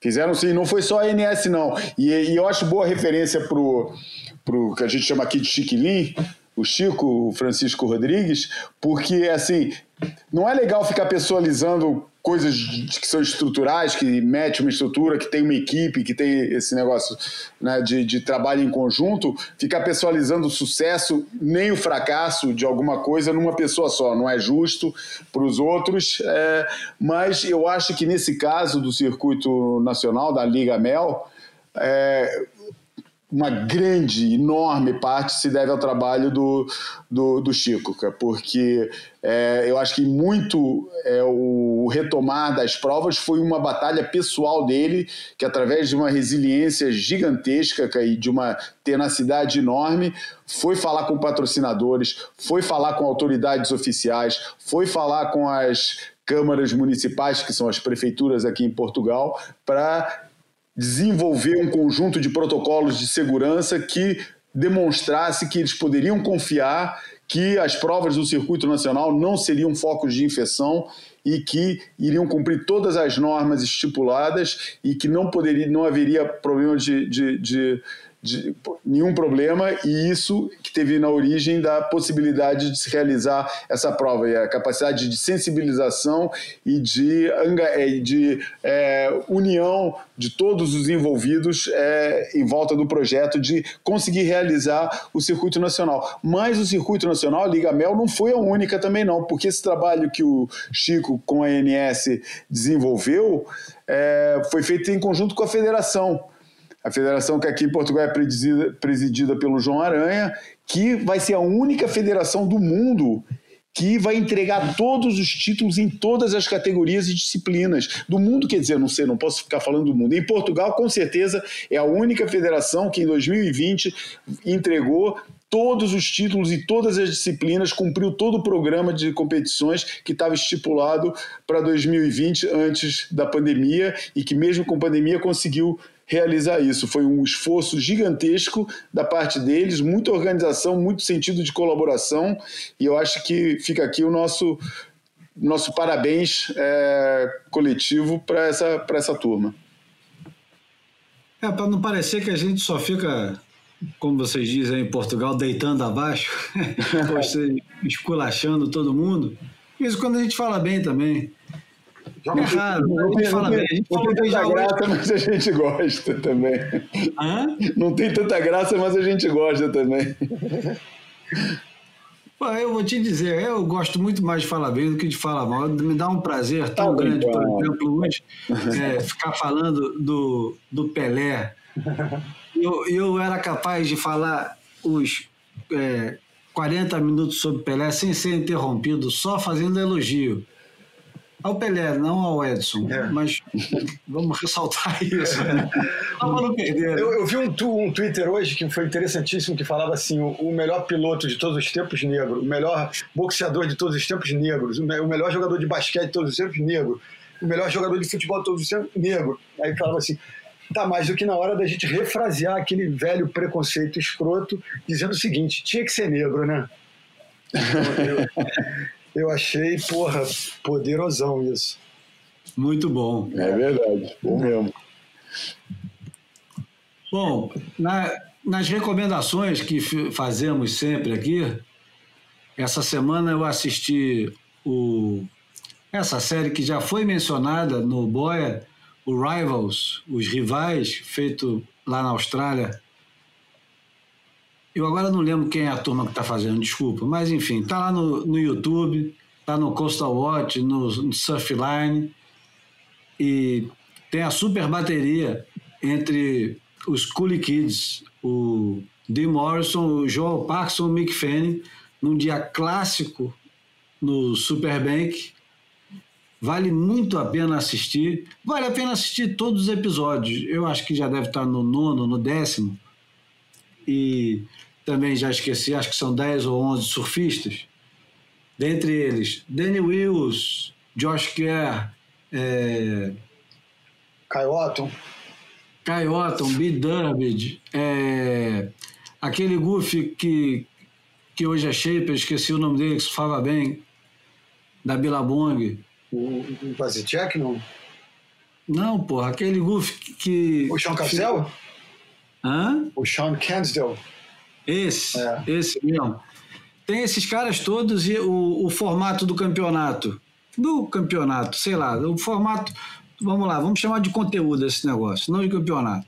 Que é muito mais importante é. como conteúdo do que como campeonato. É. Não faz a menor diferença quem vai ganhar. Porque o, o que conta nessas, nesse negócio são as histórias contadas, e que estão bem contadas. Nem todos são tão saborosos. Esse último o Rivals Super, Super Hit, é muito bom. Os outros, nem tanto. Mas o formato é bom lembrar: são surfistas convidados a escolher, numa janela de dois meses, um dia que ele considera um dia que ele vai se é, sobressair, ou seja, que ele vai surfar muito bem, melhor do que os outros e vai poder competir entre eles, né? Ele escolhe um dia, surfa durante duas horas e durante duas horas ele escolhe duas ou três ondas e assim é, será julgado quem é o grande campeão do Rivals. Eu acho a ideia muito boa, a execução da ideia ainda é muito melhor e tem espaço para melhorar muito. Por exemplo, se fizer no ano que vem, é, tirando um ou outro e colocando o Jack Robinson, Ethan Ewing, o Owen Wright, sei lá, o Mickey Wright, mais uma galera, ou até de repente misturando homens e mulheres, por que não? Ficaria muito bom isso. Mas o, o negócio é que o, o Rival Super Hit É um dia espetacular no, no Superbank, com os três caras que são considerados o, os mais vorazes é, competidores e os mais vorazes surfistas do Superbank, os, os alfa males, né, do, os caras que dominam, donos da porra toda ali no Superbank, ninguém se mete a besta com eles, e eles rabeiam todo mundo, mandam e desmandam, e entre eles mesmo, eles vão disputar para ver quem pega melhor, quem surfa é, o tubo mais profundo. Eu adianto logo um, um spoiler que o, o Dingo surpreende e, e mostra quem sabe que de todos ali, quem conhece melhor o pico é ele. É, porque na verdade é o único local, né? Os dois, as famílias migraram para lá quando eles eram pequenos, né? Então tem, tem, tem essa questão aí. Fora ser, ser boxeador, né? Então tem um punch especial. Não, e o mais surpreendente de tudo, ele surfa de biquília. Opa! O cara escolhe surfar de biquília. Vai no YouTube, vai no YouTube, procura o Rivals, rivais em inglês, e, e assiste, que vale muito a pena. Tanto o que antecipa a, a super bateria, quanto a própria super bateria, que é muito boa, cheia de, de tiradas engraçadas, e é, é muito boa a cobertura com a narração do Vaughan Blake, irmão do Ronnie Blake, e do Jed Smith, bem humorada, com ironia, com sarcasmo, com informações preciosas sobre cada um. E é, é, é, muito bom, acho que vale muito a pena. O Rivals foi, foi uma organização da Surfing Australia, é. Né, que é a Federação de Surf Australiana, é a entidade que rege o surf australiano, que chama Surfing Australia, é. e que assinou um, um acordo de, de, de televisionamento do, do do, com, com, o canal 9 australiano e que é transmitido pelo website MySurf TV, é, mas que também tem em outras plataformas. Mas basicamente foi uma, foi uma coisa da Surfing Australia. Eles é que inventaram esse formato, o que não deixa de ser curioso, né? Porque a Surfing Australia não é uma. Não é uma é, eles são uma federação, cara. Eles é, não são... Têm, mas eles dão apoio até logístico para a WSL nos eventos da, da perna australiana, né? Com eles toda têm a federação, né? É.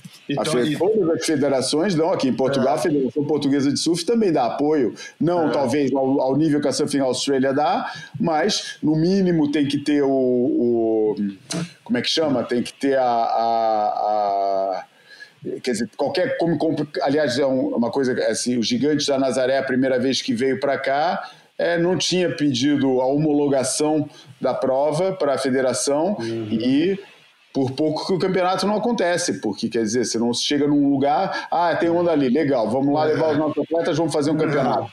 E a Globo chegou aqui em Portugal querendo fazer isso. Uhum. E o buraco é mais embaixo e quase que o campeonato não acontece. Uhum. Foi, o, foi um acordo que foi estabelecido ali na hora. Enfim, é, o envolvimento das federações é mais do que só a homologação das provas, dependendo dos lugares, terá mais.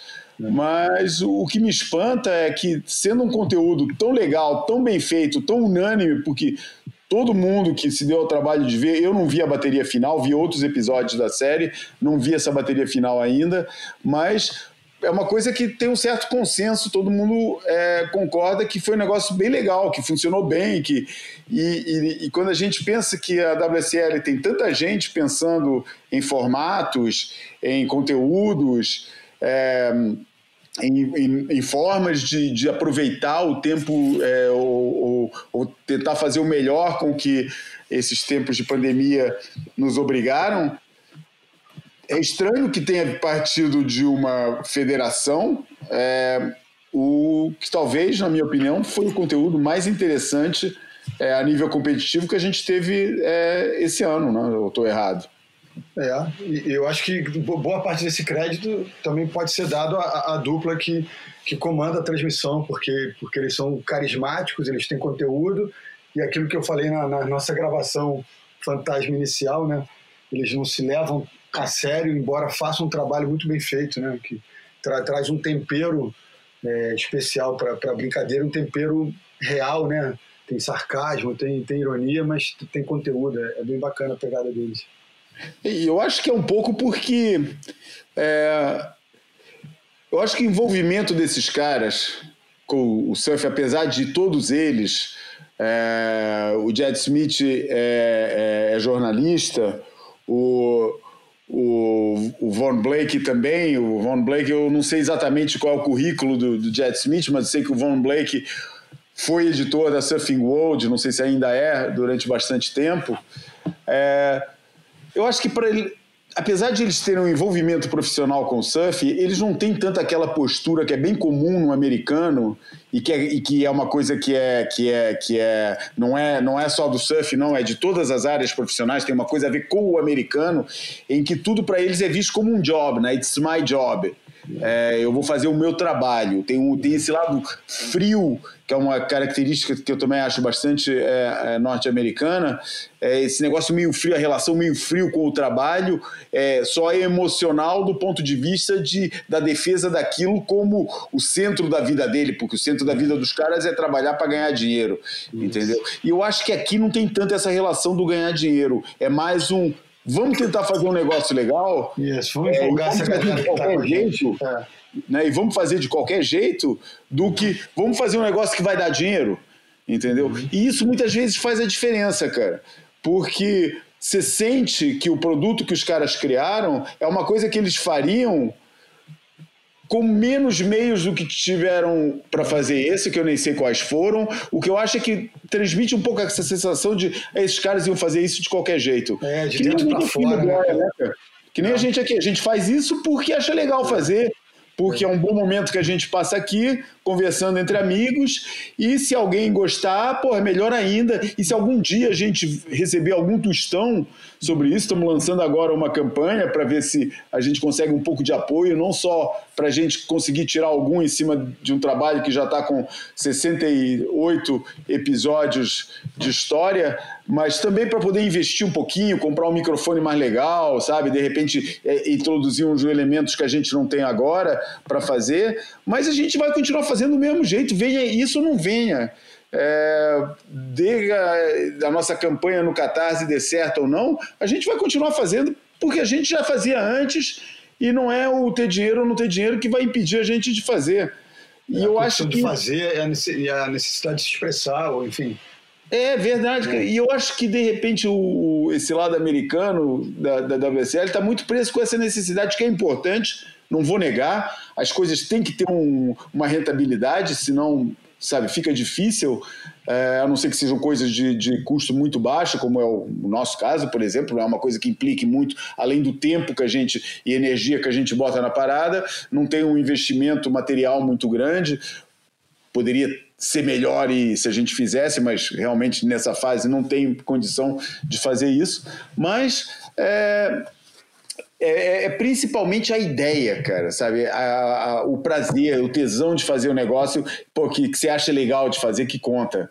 E eu acho que se você só tem o foco no, na rentabilidade e ao ponto disso, porra, cortar a, a tua vontade de fazer alguma coisa, é, eu acho que isso acaba se refletindo no produto final.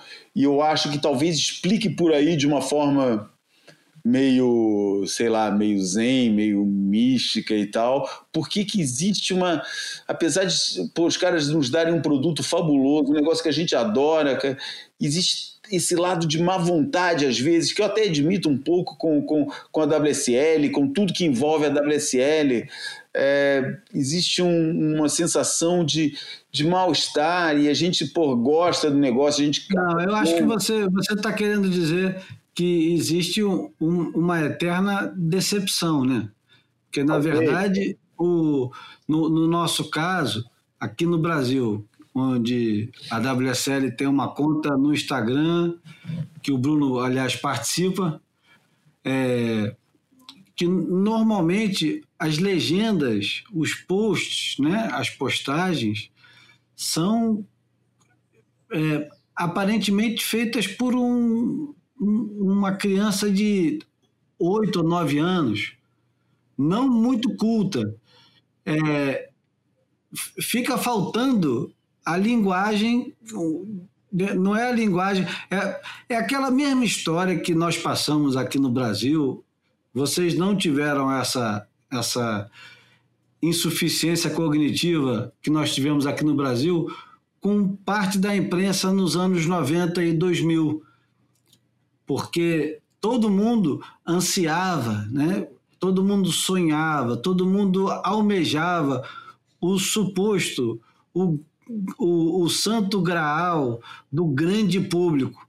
Então, ao tentar falar para o grande público, você não fala com ninguém, porque o grande público não tem o menor interesse, e o surfista passa a não apenas é, desprezar ou se decepcionar consistentemente, ele passa a odiar o negócio.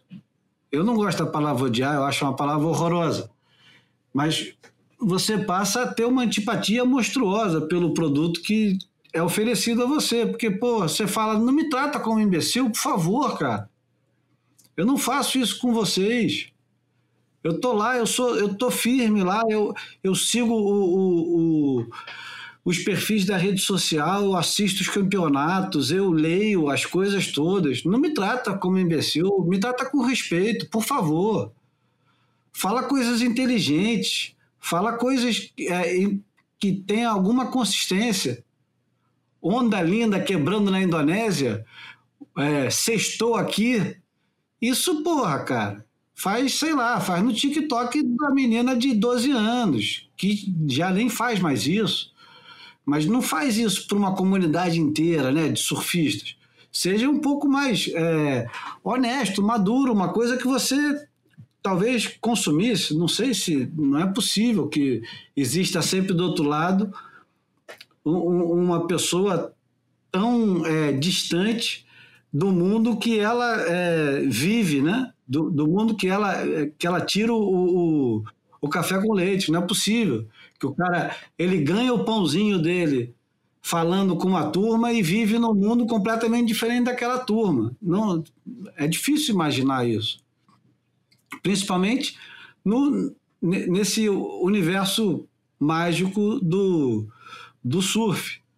Tão sedutor, né? que todo mundo quer trabalhar, que tanta gente dedica tanto tempo, site quanto a de Instagram, programa de televisão, Gente que fala que, porra, larguei tudo, o amor ao surf me fez fazer isso, me fez fazer aquilo.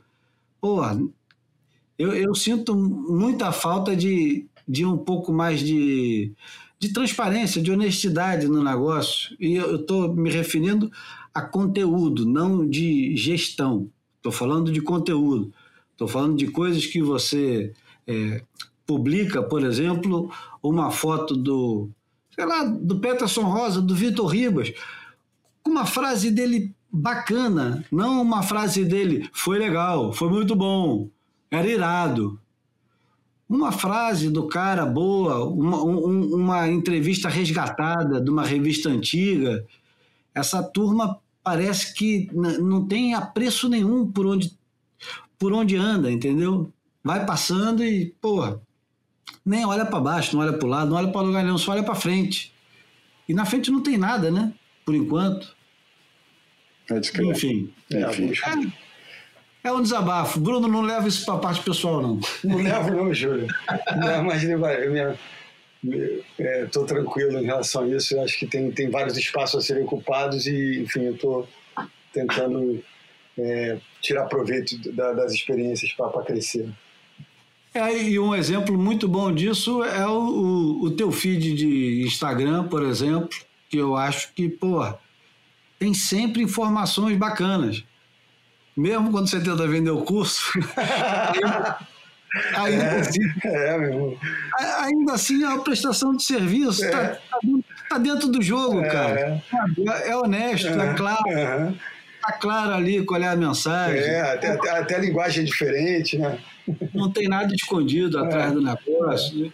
Você não, não vê um, um, um post do Bruno com um, sei lá, com, com a prancha abraçado no, no, no final de tarde é. dizendo estou aqui, galera. É. Não, não vai rolar esse negócio, não, não vai rolar. Não vai. Eu sempre me afligiu muito o, Instagram, inclusive, é, não ter palavra e, e, e, foto, enfim, imagem e, e verbo é, concatenados. Eu sempre é, surfei à margem disso aí e, e eu acho que hoje em dia tem espaço para todo mundo.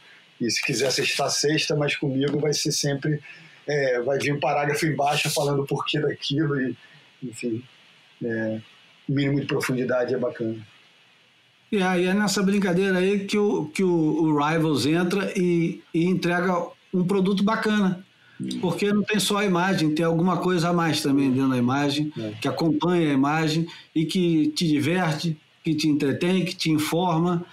Você sai dali, no mínimo, no mínimo, você se divertiu e aprendeu uma coisinha ou outra. É. O que é sempre bom, porque ninguém está querendo transformar o surf numa coisa. É. É... Não é ciência espacial e não vamos mudar o mundo, mas exato, tem exato, que se divertir. E, e, e propor, propor visões diferentes. E nessa onda aqui, não podemos deixar de louvar o, o Bico Branco, que é a iniciativa mais legal que teve no Brasil esse ano com surf, idealizada pelo meu camarada Leandro Breda, o Grilo, que é um cara incansável, é um vulcão de ideias que está sempre criando coisas novas, seja para ele, seja para os outros.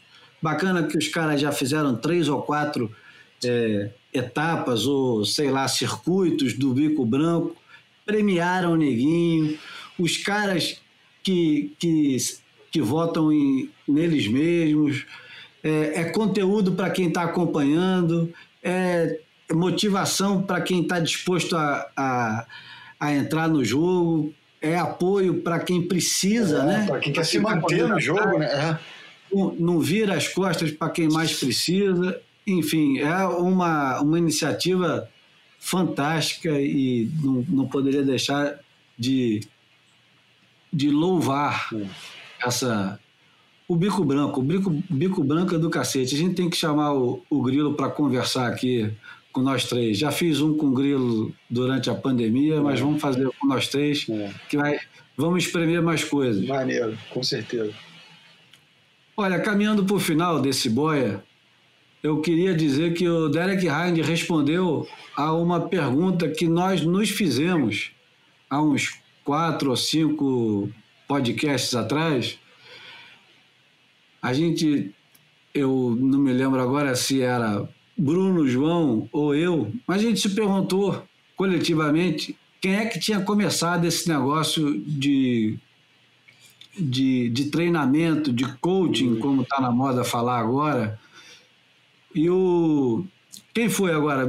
Me refresca a memória. Não, a gente falou do, do, dos bronzeroses, que é da ida do, do, do Ian Cairns e do, e do PT para a América, para os Estados Unidos fazer NSSA, enfim. E o, e, o, João, o João falou. É, eu acho que foi o Derek Hind. Hum. Aí eu, eu falei, eu acho que foi o Rabbit, e aí você ah, lembrou, isso. Foi isso. Você lembrou do Ian Kerns, do PT, e aí eu, eu perguntei pro Derek Hyde, falei, como é que foi essa história? Quem é que começou esse negócio de, de coach? Coach de olhar onda, de é, treinar para campeonato, de se preparar para competição. E aí ele respondeu: o Rabbit fazia isso em 85. Eu, eu, Derek Hind, fazia em 84.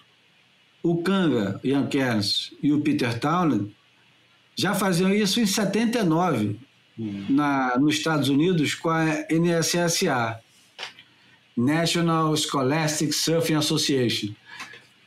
Mas ele diz, entretanto, essa cultura de coaching de, da garotada se desenvolveu na cena de clubes de surf australianos é, nos anos 60. Isso já existia é, desde 65.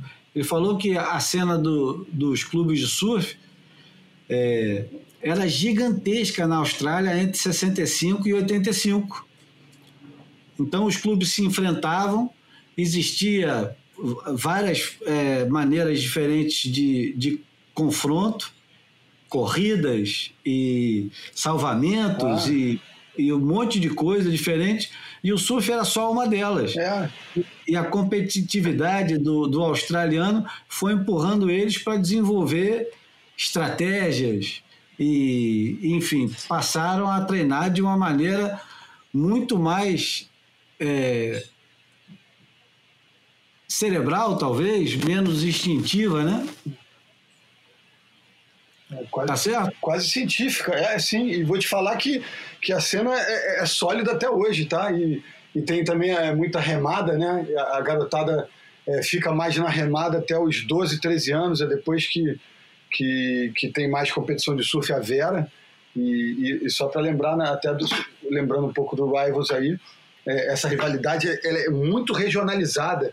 Eu acho que acaba sendo o trunfo de, dessa, é, desse processo que a gente falou do Rivals aí, para a gente ter uma noção, o, o, o Parco defendia o, o Surf Clube de Snapper Rocks e, e todos identificados com, com, com Kulongata, com, com o vilarejo, com a cidade, mas o Parco defendia o Surf Clube de, de de Snapper Rocks, enquanto o Mickey era do Surf Clube de Kirra. Então, assim, menos de um quilômetro no máximo, talvez, né, um quilômetro e alguma coisa, menos de uma milha é, de, de, de, distância entre um e outro, e ali já tinha aquela coisa sendo é, sendo trabalhada, sendo incentivada, né, essa, essa questão regional para depois aflorar para o state, depois para o né, pro nacional e dali para o mundo. E ele completa dizendo que, o, que a Freda Zamba, é, campeão mundial também, É, em teatro. 83, 84, tinha o, o namorado dela que usava um, uns shortinhos apertados, é, rosa. Era namorado mesmo, não era, é, não era gay nem nada. Era namorado, marido, e estão juntos até hoje. Era o cara que ficava na beira já desde aquela época, em 83, 84, quando ninguém tinha é, técnico na beira d'água. Eventualmente um, um camarada ficava, mas esse cara ele estava no circuito mundial com ela o tempo todo e ficava orientando ela e possivelmente fazer, construindo estratégias.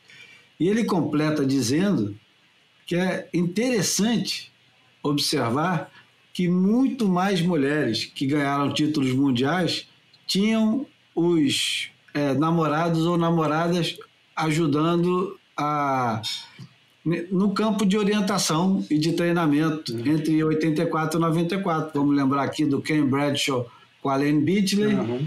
Vamos lembrar da, da Lisa Anderson Com o Renato. O Renato, que devia também ajudar bastante, não ficava na beira d'água, nem podia, porque estava na, na estrutura da, da SP na época.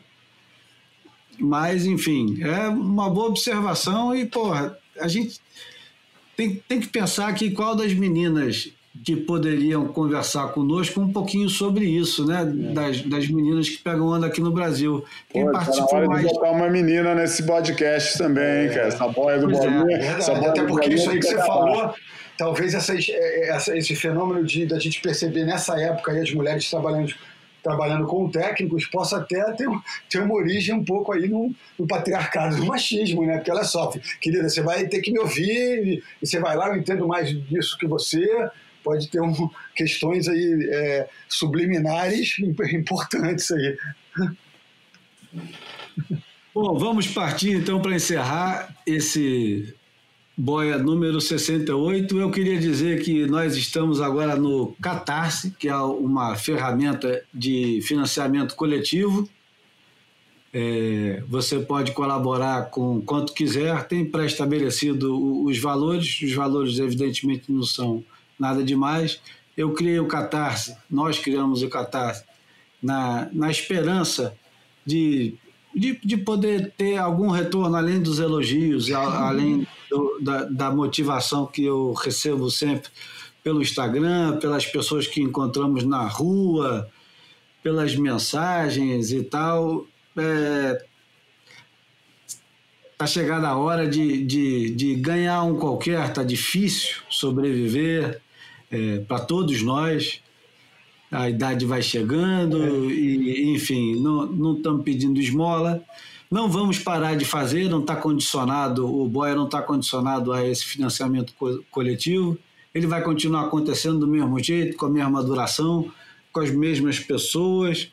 Mas seria muito bom se daqui a um ano, dois anos ou três anos eu pudesse, junto com o Bruno Bocaiúva, ir para uma etapa do circuito mundial, por exemplo. Não é, um- não é uma meta do, do Boia, mas seria bom se nós pudéssemos ir fazer uma cobertura é, em loco, online, muito mais rica, talvez com imagens. Ir para a perna europeia e depois convidar o João vir, vir ao Brasil para a etapa de Saquarema, com tudo bancado. Opa! Ou melhor do que isso, fazer uma viagem com, com personagens Pronto. interessantes, como, por exemplo, o, o próprio Grilo Aham. e o Iapo, e mais duas ou três pessoas num lugar e nós pudéssemos é, produzir diariamente um boia para vocês é, degustarem, com ondas também, por que não? Um boia que seja audiovisual, não seja só áudio. E, enfim, É tem é, milhões de formatos que a gente pode começar a criar, uma vez que a gente possa dedicar muito mais tempo do que o tempo que a gente já dedica É. semanalmente aqui para o Boia. O link do Catarse está no meu link, está no meu perfil do Instagram. Quem participa do grupo do Telegram também já recebeu o link. Quem não quiser, pergunta que eu, eu mando, o Bruno manda, o João manda. Vocês podem colaborar com 10 pratas, com 15, com 20, com 50, com 100, com mil. Mil não, mas com 10 mil pode. Aí vocês compram, compram boia, vão patrocinar a boia. Boia vai ser exclusivamente oferecido por você. Eu sempre digo que o Boia não tem apoio nenhum, mas o microfone que eu estou gravando, Justiça Seja Feita, é do Marcos Sifu, que é o dono da Cerveja Praia. E se não fosse pelo Sifu, eu não tinha a qualidade de áudio que eu tenho aqui em casa, que está sendo gravado agora com esse microfone que gravamos muito tempo, o Séries Fashion Boa, sim, que é um programa, que é um programa muito, muito lembrado e querido por muita gente. O pessoal pede para voltar e tal. Quem sabe um dia, É. quando, quando a praia for vendida para a Ambev, o, o, Se for tiver tempo e dinheiro, né? o Cifu resolva é, refazer um, o Séries Fashion.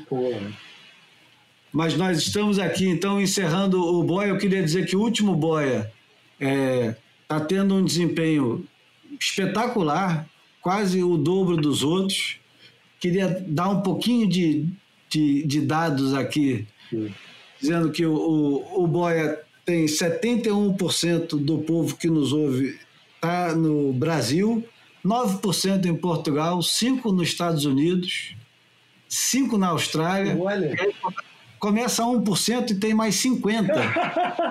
que Tem legal. mais 50 que vai, ó, Espanha, Japão, Bélgica, Alemanha, França, Que Colômbia, maneiro. Inglaterra, Noruega, Suíça, Irlanda, Canadá, Coreia do Sul, Costa Rica, Rússia, Pô, que maneiro. é, Suíça, Cabo Verde, Indonésia, Jordânia, México, Itália, Chile, Romênia, Marrocos, Israel, Uruguai, Pronto, globalizou, meu irmão. Holanda, Peru, é, Emirados Árabes, Finlândia, Áustria, Malásia, Taiwan, República Dominicana, Grécia, Tailândia, Argentina, Senegal, Vietnã, Catar, Fiji, Índia, Paraguai, Nigéria, África do Sul, Albânia, Turquia, Nicarágua, Polônia, El Salvador e Dinamarca. Porque, cara, o é uma multinacional, porra. Então, o- você me permite, Júlio, deixa eu mandar dois abraços. É, um aqui pro Brasil mesmo, tremendo surfista que está com um canal no YouTube maneiríssimo, conhecido é, de uma maneira midiática como Man, Man at Water, mas é o Stefan Figueiredo, que é ouvinte assíduo do Boia, e também para o Christian Bezerra, lá da Austrália, que deve ajudar esses números aí da Austrália, que também é, porra, camaradaço e ouve a gente direto e, enfim, grande abraço à dupla e a todos ouvintes pelo mundo. Bom, então eu me despeço dos meus amigos aqui, Bruno Bocaiúva e João Valente. Até a próxima semana. E vamos encerrar com um- uma música de um álbum que hoje está fazendo, deixa eu ver quantos anos, de 1982, faz as contas aí. Tá Já fazendo 38. 38, anos. Caramba. que é o, o álbum lançado pelo Prince, que não foi lançado em 1999, foi lançado em 1982, mas é, a música que eu gosto pra cacete desse álbum chama 1999, é o nome do álbum. É, aliás, a música que começa um dos programas mais bacanas que eu vi no Netflix no tempo como, como assinante, que é Stick and Stones, o, o show, um espetáculo do, do Dave Chappelle, que começa citando essa música, que tem uma letra muito forte. Uh, na época que o, que o Prince fez essa música, era a época da, da Guerra Fria, existia um, um grande temor coletivo, universal, né? globalizado já naquela época, de que o mundo ia acabar numa guerra mundial, tinha Margaret Thatcher, Ronald Reagan, e tudo podia acontecer. Se você acha que está ruim hoje com Trump, é, era ruim também em 1982. É, não, não vai falar que estava pior, não, cara. Pô, não, não, pior não. não, é. Você não, vê que ele, ele ia ensaiar isso, mas ele mudou. Porra, nem bota, nem bota essa gente no mesmo patamar de Trump, não, cara. Outra, outra, outro nível, outra categoria, cara. Bom, então eu, vou deixar vocês se despedirem antes de, de colocar a música. Valeu, valeu, gente. Eu vou me despedir de vocês já, tem que arrumar as coisas, como, como referi.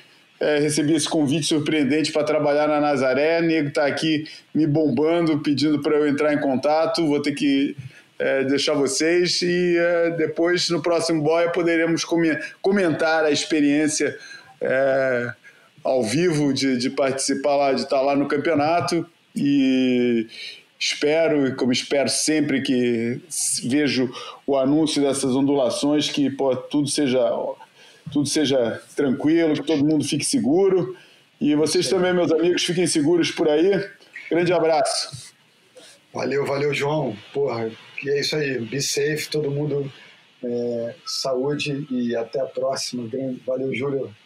Bom, eu espero, eu espero que o João mande é, áudios do direto da Nazaré para a gente usar no próximo programa, que eu quero no calor do momento. Depois que ele assistiu o negócio, quero, quero ouvir a voz dele emocionada com, com, a, com o que ele está testemunhando ao vivo, ah. porque uma coisa que eu ainda não fiz é ver o espetáculo da Nazaré de perto, ao vivo. Já fui lá várias vezes, nunca vi enorme com é. o pessoal falando. Eu também não. Bati lá sempre. O maior espetáculo da Terra. É, é isso. Toda sorte lá, João. Valeu, então, valeu, galera. Vamos com a música que quase previu o apocalipse de 1999, mas como não aconteceu, e aí a música diz. Ah, ouve a porra é, da música. Porra, deixa o Prince explicar, porra. É, deixa o Prince contar a história é. dele.